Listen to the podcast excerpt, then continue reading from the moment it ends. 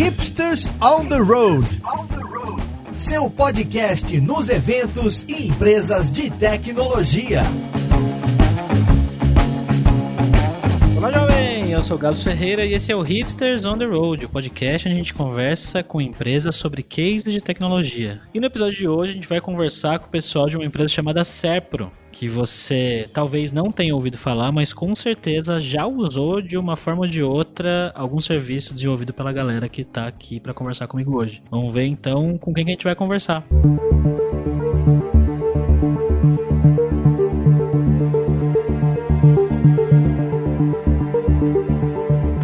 para esse episódio de hoje, a gente está aqui com o Marco Porcho, que é desenvolvedor, diz ele aqui, back-end principalmente front-end. Eu acho que ele é o tal do full stack, então, não é, Marco? E aí, pessoal? Prazer estar aqui com vocês. É isso aí, eu desenvolvo majoritariamente Flutter hoje em dia e outras tecnologias móveis, mas também desenvolvo um pouquinho de back-end. Foi assim que eu comecei na, na, minha carreira de desenvolvedor e sigo assim até hoje. E estamos também com a Daniela de Souza Machado, que é desenvolvedora lá do portal de serviços do Denatran. Beleza, Daniela? Olá, prazer estar aqui com vocês. Desenvolvo Java, portal, front-end, back-end, um pouquinho de cada aí. Todos full stack vocês, pelo jeito, né? E para fechar o time da Serpro, estamos com o Márcio Fraz e Davi, que foi quem idealizou esse episódio, veio conversar comigo aí nas redes. Como é que você tá, Márcio? Opa, e aí, Gabs? É um prazer estar aqui, eu acompanho o Hipsters desde o primeiro episódio, então é uma alegria poder trocar uma ideia com vocês. Muito bom. O Márcio, ele é desenvolvedor front-end, principalmente back-end, diz ele, mas é tudo full stack, turma do full stack. Estamos também aqui, como sempre, com o meu co-host, Alberto Souza. Como é que você tá, Alberto? Tem a sua carteira digital? Tudo certo. Eu não sou full stack e não uso ainda a minha carteira digital. Quando acabar este episódio,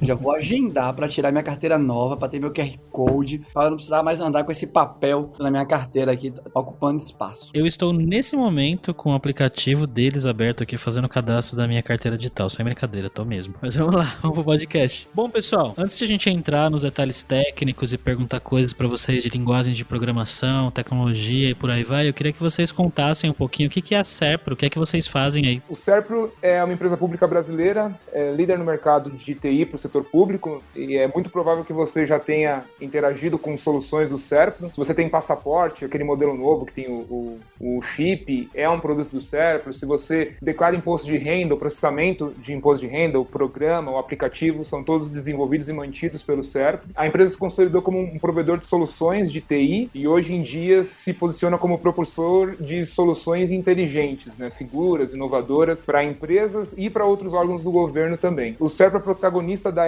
LGPD, ele atua na capacitação e certificação profissional das áreas de conhecimento relacionadas à, à Lei Geral de Proteção de Dados e a gente aqui atua, cada um de nós, em um produto diferente do Serpro e a gente vai falar bastante sobre um deles aqui hoje, né, a carteira digital de trânsito e que acaba interagindo e se integrando com vários outros produtos desenvolvidos pela empresa. E antes da carteira ser digital, o que, que existia isso? Era tudo manual? Quando que ela passou a ser digital? Eu, eu tava pensando nisso enquanto vocês estavam falando. Ah, bom, a carteira digital ela surgiu em 2017. Ela surgiu como CNH digital, então. É o aplicativo que só tinha mesmo a versão digital da carteira de habilitação, que todo mundo conhece. E aí, desde então, ela sofreu sucessivas evoluções. Então, primeiramente, ela se transformou na carteira digital de trânsito, que é o nome que ela carrega até hoje em dia. E aí, além da CNH digital, ela passou a ter também o documento do veículo, CRLV. E hoje em dia, além dessas duas coisas, né, além dos documentos da carteira de habilitação, tem uma série de outras funcionalidades no produto, né? Então, hoje em dia é possível indicar o principal condutor, é possível até mesmo pagar multa, né, pagar infrações de trânsito utilizando a carteira digital de trânsito. Ela acabou incorporando um outro aplicativo que o Serpro desenvolvia também, um outro aplicativo para o Denatran. E quando ela surgiu, ela surgiu um projeto bem pequeno. O Márcio vai lembrar aí, com cerca de 100 mil usuários, nem isso. E hoje em dia a gente tem uma média de usuários mensais na casa de 20 milhões, 22 milhões de usuários. E é um produto que cresceu muito ao longo do tempo. Aí. Consigo imaginar múltiplos projetos querendo ter 100 mil usuários por mês, inicialmente, para começar a brincadeira. Vamos começar então aqui, né? A gente estava aqui no briefing conversando sobre qual seria o nosso primeiro tópico aí da nossa conversa e vocês trouxeram, né, que falar do aplicativo, né, da jornada de construção do aplicativo, né, de todas as fases que ele passou aí, de todas as trocas de tecnologia que aconteceram, parecia ser um tema interessante pra gente abrir. Então, pelo que eu entendi, a gente baixa o aplicativo e a partir do aplicativo tem acesso a múltiplos serviços interessantes Inclusive, esse de pagar as multas eu usaria, porque eu só descubro as multas que eu tenho quando eu vou renovar aquele documento lá do carro que eu não sei o nome. Sempre custa mais caro do que deveria quando eu vou renovar a parada lá, principalmente por conta das quartas-feiras aqui, que é o meu rodízio em São Paulo, e eu tenho dificuldade em aceitar que tem um dia da semana que eu não posso sair de casa com um carro em determinado horário. O aplicativo de vocês, né, foi trocando de tecnologia, principalmente do lado Android da coisa aí, né? Pelo que eu entendi, do lado iOS da coisa ficou mais estável, mas do lado Android da parada ficou. Vocês foram evoluindo. Eu acho que é uma história muito legal de vocês compartilharem aqui, né, com todo mundo que ouve o podcast e que de alguma forma tem interesse por desenvolvimento móvel e, e passa pelos perrengues aí, né, de multiplataforma e coisas do gênero. Então rola vocês compartilharem com a gente uma primeira versão aí da história pra gente começar a bater o papo. Gabriel tá mostrando agora o aplicativo aqui, né, pra vocês. Eu consegui. Só legal comentar aí que ele falou de pagar as multas e tal. Só, acho que só legal destacar aí que a gente consegue pagar até com 40% de desconto aí, dependendo do órgão autor pela CDT. Ô, louco! Olha aí, tem, tem, tem desconto ainda. Tem cupom de desconto. Baixa o aplicativo. Jesus amado, eu tô entregando muito dinheiro a mais. Mas vamos pro que interessa então, né? Vamos falar do, da história do aplicativo, mais informação. Muito relevante essa. Como eu comecei falando, a minha experiência era com Java, até começar a me interessar por desenvolvimento móvel. E essa é basicamente a história de muita gente que começou a fazer o projeto comigo. Então a galera já tinha aquele know-how de Java no back-end mesmo, programando para back-end. Então foi uma migração meio que direta, passar a usar Java para desenvolver em mobile. A gente começou a desenvolver dessa forma, mas por um conhecimento prévio que a gente tinha mesmo. E o Swift foi também uma coisa meio natural. A gente começou a estudar um pouco de Objective-C, ninguém ficou muito fã de Objective-C quando a gente começou a estudar, essa era a verdade. E aí a gente viu o Swift, a gente viu que a gente conseguia desenvolver bem com ele, então no iOS estava fechado. No caso do Android, a gente começou com Java e quando a gente começou a desenvolver, já existia o Kotlin e já existia um suporte ainda incipiente ao Kotlin, e o Android Studio nem dava suporte oficial à linguagem. Tinha alguns plugins que você podia usar para ter esse suporte ao Kotlin. Então, logo quando a gente começou a desenvolver em Java, a gente já estava meio que flertando com o Kotlin. Ele já era uma possibilidade, já estava no nosso radar. Só que a primeira versão acabou indo para produção utilizando somente o Java mesmo. Ao longo de 2018, a gente começou a estudar um pouco mais o Kotlin e a migração de Java para Kotlin foi bastante suave, eu diria. Não é uma linguagem tão distante assim do mundo Java, Java, né? Acho que tem um programa em aí eu não sei se todo mundo concorda comigo, ela adiciona alguns recursos muito interessantes, mas ela não é tão distante assim do mundo Java. Então a migração foi suave, até porque o Android Studio tem algumas ferramentas que auxiliam nesse processo. E a primeira versão era basicamente um MVP, assim, né? Ela era bem enxuta, só tinha CNH digital, assim, só conseguia baixar seu CNH e não era para todos os usuários, ainda não tinha validação facial, não tinha leitura do QR Code, era uma coisa bem, é, bem mais restrita, assim, você tinha que ter certificado digital, era uma coisa bem MVP, assim, e a gente fez em muito pouco tempo, em poucas sprints, assim, e jogou em produção. E aí deu super certo, a gente foi agregando muito mais coisa, e aí teve esse momento aí que a gente optou por, no primeiro momento, sair do Java e ir pro Kotlin, que aí a equipe já estava um pouco mais confortável em fazer essa primeira migração aí. Beleza, e aí lá em 2018 vocês foram para Kotlin. Eu até, acho que talvez se fosse em, 2018, eu perguntaria, né, mas foram para Kotlin por quê? O que é que vocês viram de diferente, não sei o que e tal. Mas em 2021 já não existe mais ninguém que faz aplicativo para Android usando Java, se for começar o aplicativo, né? Acho que o Kotlin já, já dominou aí, né? Tem toda a força do Google por trás, a linguagem está mais madura e tal. Independente do número de features que são diferentes, virou do mesmo jeito que é padrão Swift para iOS, me parece que para Android Kotlin ficou padrão. Só que aí em 2019, vocês fazem, acho que uma, aí sim uma, uma mudança talvez mais difícil, né? Mais dura ali, de sair do desenvolvimento nativo ali para cada plataforma plataforma para ir para o, o multiplataforma aí e vocês escolheram Flutter. Então acho que uma pergunta clássica nesse momento, entre o Flutter e o React Native, que eu imagino que já existia naquela época, já acho que já estava lá, né? E talvez em, em 2018 o React Native fosse até 2019, né? Tivesse até ali ainda sendo considerado um pouquinho mais maduro, talvez, não sei. Mas quais foram os caminhos que levaram vocês a optarem pelo Flutter e não por outra solução que enfim, né? Que provê, provê, se não sei se essa palavra existe, o lance do multiplataforma aí. É, essa foi uma, é uma escolha bem difícil, assim, né? E vem as, as quatro opções mais clássicas, além do React Native, vem uh, o Flutter, vem o Xamarin e vem uh, PhoneGap na, na cabeça, né? Uh, a gente foi filtrando isso de alguma forma e a gente acabou caindo ou em Flutter ou em React Native. E a escolha, assim, para mim foi um critério bem objetivo e foi muito fácil escolher Flutter, na verdade. Aqui, eu tô acessando, por exemplo, aqui o site do React Native hoje, né? Né? A gente fez essa migração em 2019. Eu estou acessando hoje, 2021 aí, e ele está na versão 0.64. A gente está falando aí de um produto para 20, que a gente tinha um potencial de chegar em... A gente tinha na época 3 milhões de usuários e a gente só crescia, tava crescendo todo mês pra caramba, assim. Eu preciso de uma estabilidade, assim, tanto a estabilidade de API para eu conseguir... É um time é bem enxuto, né? Isso era um dos critérios pra gente ir para um desenvolvimento híbrido, então eu precisava ter... não ter muitas quebras, assim, né? Perder muito tempo com quebras de, de API e tal. E era uma coisa que eu ouvia falar bastante ali no React Native, não tenho muita experiência, mas a gente via relatos disso.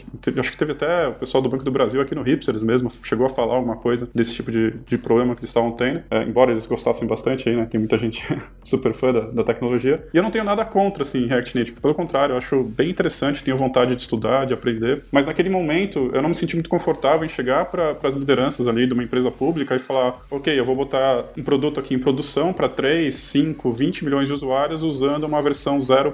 alguma coisa. E o Flutter tinha saído da versão 1.0.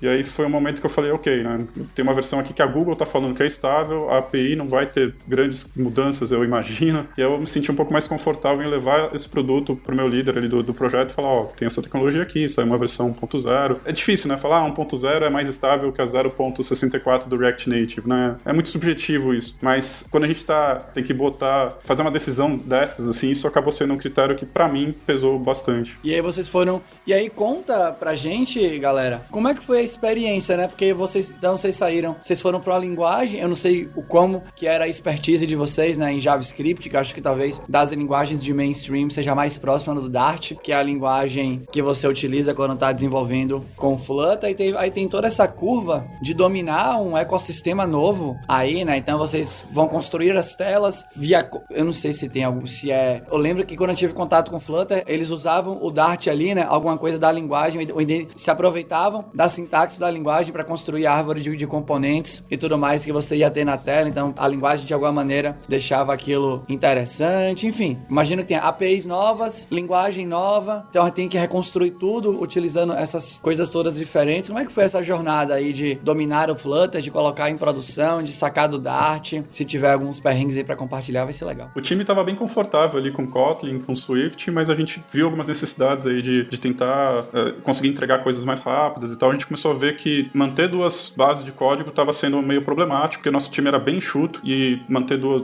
desenvolver dois códigos ali estava meio complicado, né? Isso foi o primeiro motivo aí para isso, né? Só que quando a gente começou a, a cogitar ir pro Flutter, realmente, a primeira coisa é assim, na hora que eu vi que era Dart, eu, eu, não gostei, assim. Eu falei, nossa, Dart, Dart é uma linguagem super antiga que não deu certo, né? Por que, a Google tá investindo nisso de novo? Eu, não, eu fiquei meio confuso, assim. É, hoje em dia eu consigo entender e é um, acho que foi uma super decisão super acertada, assim, da Google. Mas eu torci um pouco o nariz, assim, mas falei, não, vamos, vamos dar uma chance aqui. Eu fiz alguns cursos de, de Flutter, comecei a ler, comecei a pesquisar. No meu tempo livre, assim. Na verdade, meu objetivo era desenvolver um aplicativo no meu tempo livre, é, pessoal, assim. Só que começou a ter essa necessidade dentro do projeto de conseguir entregar mais rápido. A gente tinha um backlog gigantesco, um time pequeno, e aí começou a ser uma preocupação geral do time, né? Como é que a gente vai fazer aqui para conseguir entregar mais rápido? E aí, nisso, conversando com o líder do projeto, lá, o Paulo Henrique, eu conversei com ele e falei, pô, me dá duas semanas aí para fazer uma spike, uma mini sprint aqui, eu vou tentar fazer uma nova versão desse produto, né? Da CDT, só que com o mínimo necessário, mas explorando várias funcionalidades ali da tecnologia. Então, por exemplo, eu quero fazer um mini aplicativo que eu consigo fazer o login, consigo baixar o documento, consigo criptografar esse documento, consigo fazer uma simulação da validação facial utilizando MLKit, consigo ler o QR Code. Então, todas as principais funcionalidades, assim, aqueles pontos que a gente julgava que poderiam ser problemáticos. Né? Integração, por exemplo, com código nativo. Então, a gente sempre queria ter essa porta aberta, né? Porque se desse algum problema, a gente conseguisse integrar com código nativo escrito em Kotlin, escrito em Swift ali. E a gente queria testar isso e validar isso. Aí eu conversei com o líder do projeto ali, ele topou. E aí eu fiquei duas semanas só vendo isso, assim, só tentando fazer uma mini versão ali da CDT. E foi muito sucesso, assim, foi muito legal, assim, tive uma experiência muito boa, assim. E aí eu mostrei pro resto do time, pro Porsche, pro Bacelli e pro resto das pessoas ali que estavam envolvidas. E eles também curtiram, acharam legal. E aí chegou um momento, assim, de, ok, né, a gente vai para qual caminho. E aí, que eu falei, o nosso backlog era muito grande, tinha muita coisa para fazer. E aí a gente fez uma decisão conjunta, todas as pessoas desenvolvedoras, o líder do projeto, cliente, é, representante ali do, do, cliente junto com a gente. E aí a gente optou por arriscar. Foi um, né, né não foi uma decisão nada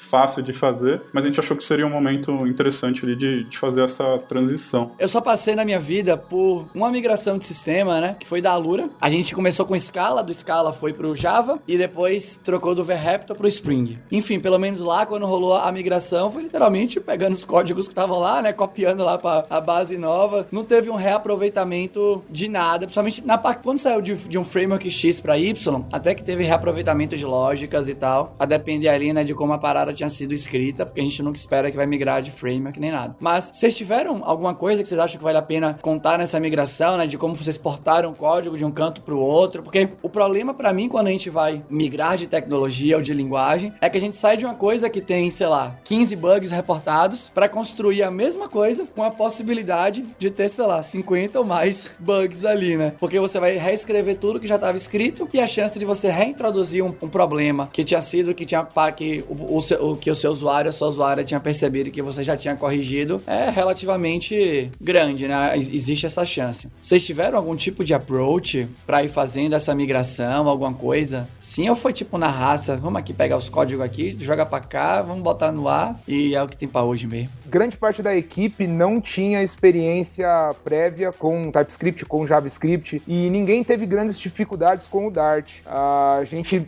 conseguiu aprender o Dart ao longo do aprendizado do próprio Flutter. Então eu mesmo fui aprender Angular lá, TypeScript, tempos depois de ter aprendido o Flutter. E isso não foi de forma alguma um impedimento para que eu conseguisse desenvolver lá utilizando o Flutter. Então essa é uma coisa legal. Eu sempre falo para as pessoas que se interessam por aprender Flutter que não se intimidem muito com o Dart, porque eu mesmo não sabia Dart quando comecei e consegui sair do outro lado. Então acho que é uma é meio que um processo natural quando você vai aprendendo sobre o, o framework Flutter. E nessa parte de, da migração do, da base de código que já existia antes para a aplicação nova, alguma estratégia que vocês utilizaram, algo do gênero? Então, num primeiro momento, a gente pensou em, em traduzir o código. Então a gente tinha lá uma, uma base de código em Kotlin, em Swift, e a gente pensou em traduzir isso pro Flutter, né? Traduzir isso pro Dart. Só que a gente viu que uh, a saída disso ia ser aquele código macarrônico, né? O jeito de pensar em desenvolver para Dart é fundamentalmente diferente do que a gente vinha fazendo no mundo mobile. Então a gente decidiu reescrever mesmo o código do zero. Então é, foi uma decisão, é, vamos dizer, ousada de certa forma. É, a gente sabia que tinha alguns riscos envolvidos, mas foi uma decisão muito acertada. A gente vê que os problemas que a gente teve na CDT depois da migração foram justamente naquelas partes em que a gente tentou simplesmente traduzir e não reescrever. E o que a gente fez em 80% do código, até mais, foi, na medida do possível, reescrever do zero mesmo, utilizando o Dart. É, logo que a gente migrou, a gente tinha aproximadamente 80% de código Dart e os 20% restantes divididos entre Kotlin e, e Swift. Hoje em dia, conforme a gente foi avançando no produto, a gente tem 99% de código Dart. Então, grande parte do que a gente fazia nativamente a gente conseguiu abandonar e hoje em dia a gente foca mesmo no desenvolvimento em Dart. E também tinha uma característica ali, né? Poxa, que a gente estava num momento muito crítico do projeto em que ia ter uma mudança bem grande em basicamente tudo, assim. Então, toda UI, toda UX do aplicativo ia mudar, já era um pedido do cliente mesmo. Então, assim, todo o fluxo das telas ia mudar. Basicamente, a gente ia ter que quase que reescrever, né? Ia ter muita coisa que a gente poderia né, reaproveitar, claro, do, se a gente ali em Kotlin, em Swift, mas a gente já viu que ia ter muito retrabalho de qualquer forma. Então, quando a gente fez essa mudança aí para essa outra tecnologia, a gente acabou optando realmente essa reescrita, mas a gente já ia ter que reescrever muita coisa do código de qualquer forma, justamente por essas mudanças que o cliente estava pedindo. Uma coisa que a gente vê bastante na comunidade de desenvolvimento,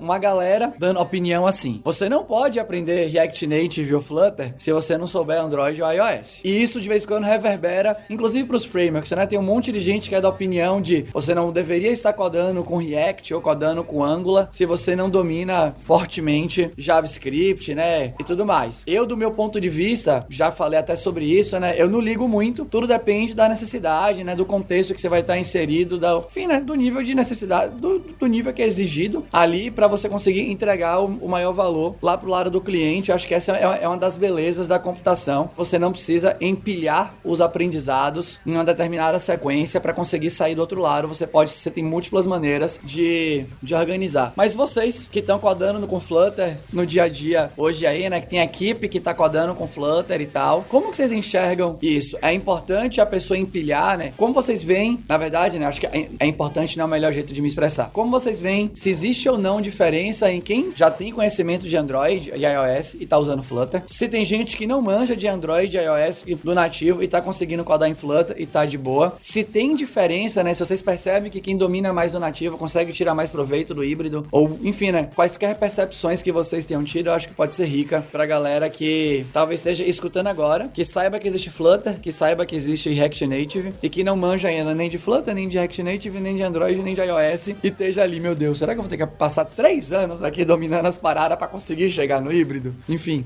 ia ser legal se vocês pudessem dar o ponto de vista de vocês. Ah, eu acho que eu posso começar contando uma história que a gente enfrentou na CDT logo que a gente migrou. Então, a, a, a CDT ela começou como CNH digital e ela já tinha um público bastante grande quando a gente fez a migração para Flutter. Então, quando a gente decidiu migrar, eram 3 milhões de usuários. E bem, parte desses usuários utilizavam a biometria para desbloquear a carteira. Então, biometria, como você usa, por exemplo, em aplicativos de banco, né? Você faz a leitura da sua digital para poder ter acesso à sua conta. Na CDT era bem parecido. Você fazia lá a leitura da sua digital para poder ter acesso aos documentos. E a gente começou a perceber que certos usuários, depois que a gente tinha migrado para Flutter, não conseguiam desbloquear a carteira com a digital. E a gente descobriu isso da pior forma possível, né? A gente descobriu isso com um comentário na lojinha. Então as pessoas iam lá na loja, ah, tá funcionando, mas eu não consigo desbloquear usando minha digital. Ah, eu tive que digitar a minha senha, a digital não entrou. E a gente foi investigar o porquê isso estava acontecendo. E a gente descobriu que o plugin que a gente estava usando no Flutter, que é um plugin bem famoso, inclusive, muita gente, a me arrisco a dizer que a maioria dos desenvolvedores Flutter utiliza ele até hoje em dia para fazer esse tipo de desbloqueio, né, de leitura da digital.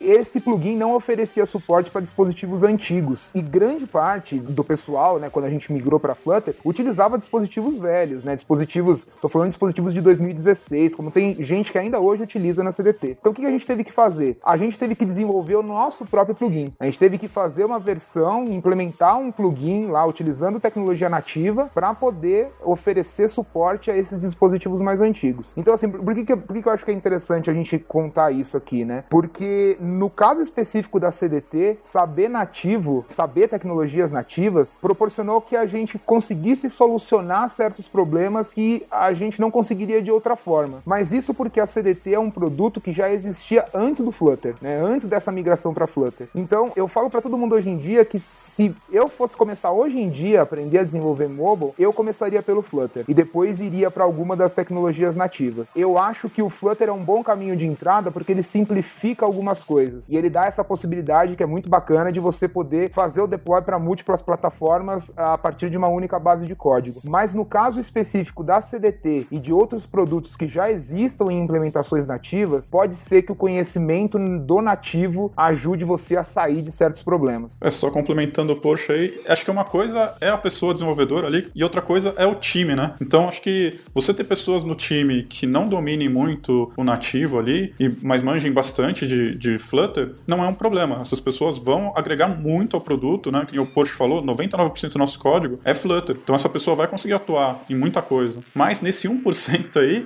é que mora o perigo. Se não tiver ninguém no time que domine, vai ser complicado quando você colocar em produção e cair num cenário parecido com, com esse que o Porsche citou. Então, alguém né, dentro do time ou alguém dentro da empresa tem que ter acesso a pessoas ali que tenham esse conhecimento aí mais profundo de Android e de iOS. Então, acho que é, tem esses dois caminhos que você pode trilhar na, na sua carreira. Então a gente investiu bastante tempo aqui, galera, falando do aplicativo, enfim, né, que é um dos meios de acesso aos serviços da carteira de trânsito, carteira de habilitação, né, digital aí, mas também tem o portal de serviços que se você, que é tipo o meu caso atual, né, pelo que eu entendi, a minha carteira de habilitação, acho que não tem, se eu não me engano, o QR Code que precisa e tudo mais para conseguir destravar o aplicativo para conseguir usar. E mesmo assim, de alguma forma, eu posso também usar, né, o portal de serviços para conseguir ter acesso a, inf a informações que são relevantes. E pelo que eu entendi, Daniela, aqui tá na, mais na frente aí, né, do, no, do, desenvolvimento do portal de serviços e tal. Acho que você pode ser, acho que vai ser muito legal se você puder compartilhar com a gente, Daniela. Quais são as tecnologias envolvidas ali no front do portal de serviços, né, e tal, pra gente bater um papo também sobre isso, pra gente poder falar. O portal oferece serviços que complementam a, a carteira digital, né, então ele não, não, oferece tudo que a carteira oferece, com exceção de prover o documento, né, o documento digital ali para eu poder levar em qualquer lugar, eu apresentar para um agente de trânsito trânsito, por exemplo, né, minha CNH, mas eu posso acessar os serviços de consultas de veículos, dados da minha CNH, as minhas habilitações, pagar multas com 40% do SNE. Hoje a carteira e o portal eles se complementam, né? E o portal também oferece uma forma do, deste usuário, né, que não tem hoje um dispositivo com, com os requisitos que a carteira exige, né? Ou ele prefere ter um acesso só pela internet, né? Ele poder acessar esses serviços, né? E o portal ficou muito visível agora, né? Muito acessado por conta do documento do veículo também tá na carteira digital e também tá no, no portal, né? O portal também atende um público que é pessoas jurídicas, então hoje a carteira digital ele é, ele é voltado somente para pessoa física, né? Então eu posso ter o meu, meu documento da CNH, eu posso ter o meu documento do meu veículo no, no aplicativo, mas se eu sou uma empresa, por exemplo, uma pessoa jurídica, para eu ter esse, esse documento do veículo, para eu baixar o CRLV digital hoje, tem que ser através do portal. Então, hoje o portal está é, tá sendo, tá, é, sendo desenvolvido em Java, né? Ele é, tá, tem passado aí por uma migração, a gente está evoluindo ele sempre, constante, muitas funcionalidades estão entrando aí ao longo do tempo, né? E, e ainda o front-end dele é AngularJS. E aí está previsto para esse ano um, um, trabalho, né, uma evolução do portal que é, é evoluir o design, né, o, o front-end do portal para o design system do governo federal. E com isso a gente vai ter que evoluir também o Angular para o Angular 11, né, um Angular mais é, atual aí, porque ele ainda é, foi feito lá atrás, em 2015, 2016, e nasceu com Angular JS. Deixa eu perguntar uma coisa sobre o Angular, né? Acho que sempre quando aparece Angular não tem nenhum problema em fazer uma guerrinha aqui, né? Bah. Bora lá. Tá! Tomara que ninguém fique ofendido aí, quem tá, quem tá estando. Mas no aplicativo mobile, no, no móvel, né, teve essa. Eu, eu ia falar evolução, mas eu senti que se eu usasse a palavra evolução, talvez eu estivesse usando o, termo equivocado e gerando uma fricção grande aqui, né? Teve essa mudança aí, né? Então teve, sei lá, Java, Kotlin, Kotlin, Flutter 1, Flutter, agora Flutter 2. O portal, quando vocês olham para frente, Angular parece ser a tecnologia mais interessante para vocês continuarem desenvolvendo, ou vocês olham para outras tecnologias ali, né, que habilitam SPAs como React, Vue ou coisas do gênero para uma possível migração, ou está completamente fora do escopo nesse momento? A gente tem o conhecimento, assim, né? O time, a gente, assim, quando vai evoluir para alguma outra tecnologia, a gente sempre se baseia no, no time que a gente tem, né? Então, no conhecimento, ou em outros projetos, né? A gente desenvolve para o portal, mas também desenvolve para outros sistemas. E o nosso time que hoje dá manutenção no portal tem um conhecimento maior em Angular, né? Não, a gente não chegou a trabalhar com esses outros frameworks, né? Que você citou. Não, sem problema nenhum. Eu, eu, só, eu só perguntei que eu pensei, ah, no, no, no móvel, né? Teve essas mudanças todas. Aí eu pensei que talvez para SPA também poderia ter algum tipo de movimento aí. Eu acho que tem também o, a questão que a gente tem o design system do cérebro que existe para Angular, tem uma implementação dele em Angular, não é isso? Também é, sim. Tem diversos exemplos que a gente segue e todos são, assim, todos não, mas tem exemplos em Angular que a gente já aplicou em outros sistemas, né? E aí, por conta disso, é mais fácil para a gente evoluir para o Angular é, mais atual, né? E manter no Angular mesmo. Bom, pessoal, a gente falou bastante do front-end aqui. Queria saber agora do back-end. O que é que vocês têm de tecnologia aí por trás? Tem de tudo. Tem desde mainframe até Kubernetes, que você quiser. tem para todos os gostos aí. A nossa arquitetura, ela evoluiu bastante ao longo do tempo, assim, né? Que a gente falou, ele nasceu ali em 2017, o portal de serviço nasceu muitos anos antes aí. E a gente ainda não tinha uma nuvem. Hoje em dia a gente tem uma nuvem privada nossa, né, em cima do Kubernetes. Então a gente tem migrado basicamente tudo. Aí. A CDT já, já nasceu dentro dessa nossa nuvem privada privado ali, Docker, Kubernetes e tudo mais, com NATS e tudo mais. Mas é uma aplicação basicamente Java, backend Java, uh, Java 11, e ela é distribuída de alguma forma, não é uma arquitetura baseada em microserviços. Uh, eu, se eu tivesse que dar um nome, eu, talvez eu chamasse de. Eu utilizasse aquele termo Service-Based Architecture. Então, é uma arquitetura de alguma forma distribuída, mas a gente às vezes tem algumas integrações por banco também, então tem vários módulos que acessam a mesma informação ali, e a gente tem várias integrações de, de de tudo quanto é tipo, então muitas informações ali da sua infração, das, dos seus documentos, elas estão ainda até em mainframe, então a gente tem coisas escritas lá em Natural, Adabas. Natural é uma linguagem aí da época ali do, do COBOL, Adabas é um banco de dados ali que roda no, no mainframe, a gente tem Postgres, a gente tem Elasticsearch, a gente tem tudo quanto é tecnologia diferente aí. Mas quando a gente olha para a CDT, para o ecossistema de tecnologias que suportam, talvez ali, né, os serviços principais da carteira digital de trânsito, é, são essas mesmas ou tem um outro conjunto ali, né? Um, um conjunto talvez um pouco mais novo de, de, tecnologias e tal, que dá suporte ali para os serviços que estão inscritos, enfim, né? Que suportam o, o, o, funcionamento básico da carteira digital de trânsito. Todos os serviços ali do, do app, eles vão bater num back-end Java, Java 11, e aí a gente vai fazer uma orquestração ali. A gente tem integrações, por exemplo, com o portal de serviços do, do Denatran, a gente tem integração com vários outros sistemas, a gente tem integração com o Renash, com o Renavan, com o Renainf, que são sistemas estruturantes ali do para consulta de informações do condutor, dos veículos e das infrações. E aí cada um desses sistemas vai ter uma série de outros sistemas, subsistemas, submódulos ali, que vão ter integrações. Uh, talvez a Daniela consiga até falar um pouquinho mais, acho que ela tem um domínio maior assim desses sistemas estruturantes, para onde que onde que está essa informação ali, né? Desde solicitei aqui a minha CNH digital, né? Então vai bater no nosso back-end, vai bater nos outros sistemas ali. Portal, né, e a CDT, ele é mais um, um front-end, né? A informação não está na base do portal portal nem na base da CDT, né? Ele sempre vai buscar os dados do veículo, infrações, CNH, tudo no, nesses sistemas estruturantes que estão espalhados aí em mainframe, baixa plataforma, em Postgres. Então tem muitas integrações, inclusive o login agora da, né, da CDT, do portal, é, hoje é no, no acesso Gov, né? Você que criou a sua conta agora, Gabs, você percebeu que quando você foi tentar entrar né, no, na carteira digital, ele te redireciona lá para o acesso Gov e você faz a sua conta lá, então essa conta que você criou lá, você pode usar para acessar qualquer serviço aí do governo, né? Então tudo isso, o portal e a CDT é mais um, um front-end do que back-end mesmo, né? De, de dados, né? Ele, ele sempre está consumindo serviços desses sistemas estruturantes aí por trás. Só para uma última pergunta aqui sobre as integrações, né? Eu vi aqui que no documento que vocês compartilharam, a maioria das integrações são feitas via REST. Aí tem algumas integrações que são feitas via mensageria utilizando NATS. E eu confesso que do alto da minha ignorância nesse mundo de microserviços aí, né, quando eu olho para as tecnologias, enfim, né, que sustentam essas as tecnologias envolvidas aí, na verdade, nesse ecossistema distribuído de hoje em dia, eu confesso que eu, nunca tinha ouvido falar sobre o NATS. Não sei se é muito, muito, muito famoso, né, e eu simplesmente por estar um pouco fora desse ecossistema, né, dessa comunidade, eu não conhecia, mas rola vocês falarem um pouquinho aí em termos de lei, para uma pessoa leiga mesmo, tipo eu, né? O que que ele faz por vocês, né? Por que que vocês decidiram utilizá-lo e tudo mais? Que eu vi que vocês se conectaram com mensageria. E aí quando, gente, quando eu, eu, olho assim, né? quando eu penso, eu, vim, eu, eu, eu, penso em... Existem vários players ali de mensageria. Se for fazer comunicação via mensageria, até os brokers padrões que sempre existiram, até o povo hoje em dia, né? Utiliza muito o Kafka como um broker e não necessariamente como uma plataforma de stream ou algo do gênero. E aí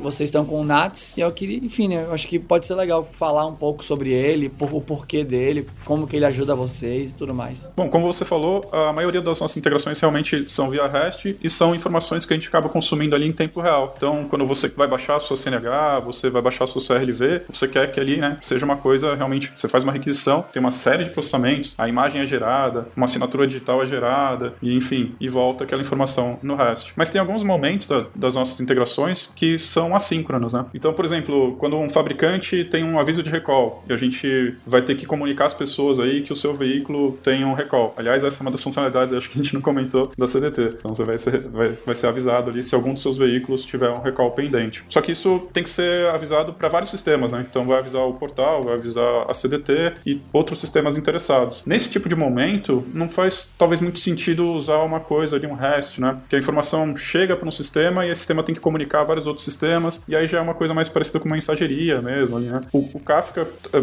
provavelmente atenderia muito bem esse tipo de cenário. Uh, o Serpo tem internalizado o Kafka, tem, tem, pessoas utilizando ali, mas quando surgiu, uh, essa não era uma tecnologia ainda internalizada dentro da empresa. E o NATS era uma solução que que a nosso, nosso centro de dados ali, né? Quando eu falei, a gente tem uma nuvem privada e nossa nuvem funciona muito bem, mas ela tem recursos ali limitados ali que a gente tem acesso. Né? E o NATS foi uma das soluções ali que o centro de dados do, do Serpo, na época, proveu para que a gente pudesse trabalhar de uma forma síncrona ali, como se fosse uma fila mesmo. E não é nada muito complexo no nosso cenário. Realmente posta ali uma mensagem e avisa os vários outros sistemas ali que aconteceu um aviso de recall ou que o Alberto recebeu uma mensagem e aí ele vai poder, dependendo do, tipo de mensagem, ele pode consultar essa mensagem tanto no portal quanto na, na CDT. Então precisa disparar às vezes para mais de um sistema. Enfim, para esse tipo de, de situação. Legal demais. Pra gente, fechando aqui, né, um último assunto que parece interessante pra gente tratar, que a, que a própria galera aqui puxou, né, que a gente deveria falar, é sobre a funcionalidade de reconhecimento facial, que parece que ela envolve algumas questões de segurança interessantes. Se por um lado ela é interessante, por outro lado, ela também gera algumas reclamações, parece aí, né, nas lojas e tal. Então, se vocês puderem falar um pouco mais pra gente, né, como que funciona esse mecanismo do reconhecimento facial e, e o que de segurança tem envolvido aí para que o uso do aplicativo em si, né, seja feito da melhor maneira possível, vai ser legal, galera. Em várias funcionalidades da CDT é necessário que o usuário prove que ele é ele mesmo. E a gente faz isso basicamente com a validação facial. Então, o usuário é orientado a fazer uma série de movimentos com a cabeça, sorrir, virar para o lado, para provar que ele tem uso legítimo daquele documento que ele está tentando obter, que ele está tentando dar download no dispositivo dele. E isso, essa validação facial, ela é atrelada com diversos mecanismos de inteligência artificial para evitar que o usuário burle isso de alguma forma e tenha um acesso indevido a um documento. Então, muita gente reclama na loja de aplicativos que tem uma dificuldade imensa e realmente ele é feito para ser difícil mesmo, para evitar certas situações que podem colocar o usuário em risco, mas é um mecanismo que se mostra bastante útil e que é, ajuda a CDT e ajuda o governo a combater certas fraudes, como vocês podem imaginar. É, é muito comum que as pessoas, os usuários, né, é, alguns usuários mal intencionados tentem obter a CNH de uma pessoa que não é de direito, enfim. E isso acaba, a validação facial, junto com a validação do QR Code que a gente faz, acaba conferindo uma segurança bastante interessante aí pro produto. Bom, pessoal, para fechar, vocês estão contratando pessoas de tecnologia no momento? Como é que tá aí? A gente tá com um concurso aberto, mas é, a gente é funcionário público, né? Então, para entrar no Serpro, a gente teve que prestar um concurso aí. Eu e o Porsche entramos juntos, a gente prestou um concurso em 2009, já estamos há 12 anos aí. A gente entrou em 2010, já estamos há 12 anos aí trabalhando na, na empresa. A Dani acho que entrou antes, alguns anos 2005, antes. É. Hoje está com um concurso aberto, acho que tem 168 vagas, se não me engano, mas infelizmente já fechou o prazo ali de inscrição para o concurso. Mas quem se inscreveu aí, boa sorte na prova aí, vamos,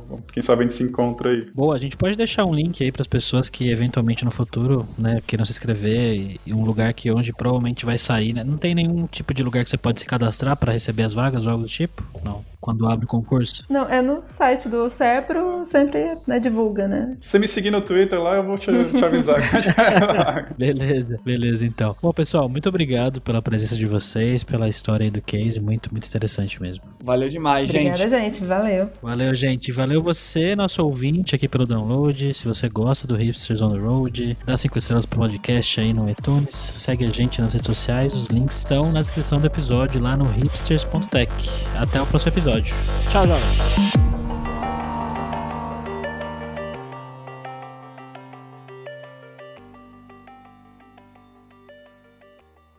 Eu sou Paulo Silveira, CEO da Lura, e tem um recado para você que escuta o Hipsters on the Road. É, com muito carinho que a gente criou esse podcast. E se você gosta de entender o que está por trás das grandes empresas e as tecnologias que elas usam, eu chamo você para fazer parte do Alura Verso, esse universo de conteúdo que a gente tem criado de podcasts, vídeos e newsletters, que vai fazer você refletir sobre o cenário da tecnologia. Então, são e-mails que unem todos os nerds, hipsters e devs que têm paixão por tecnologia. Totalmente gratuito em alura.com.br barra imersão. Vai lá para ficar atento no que está acontecendo por trás das tecnologias, das empresas, dos gadgets e dos equipamentos que a gente usa.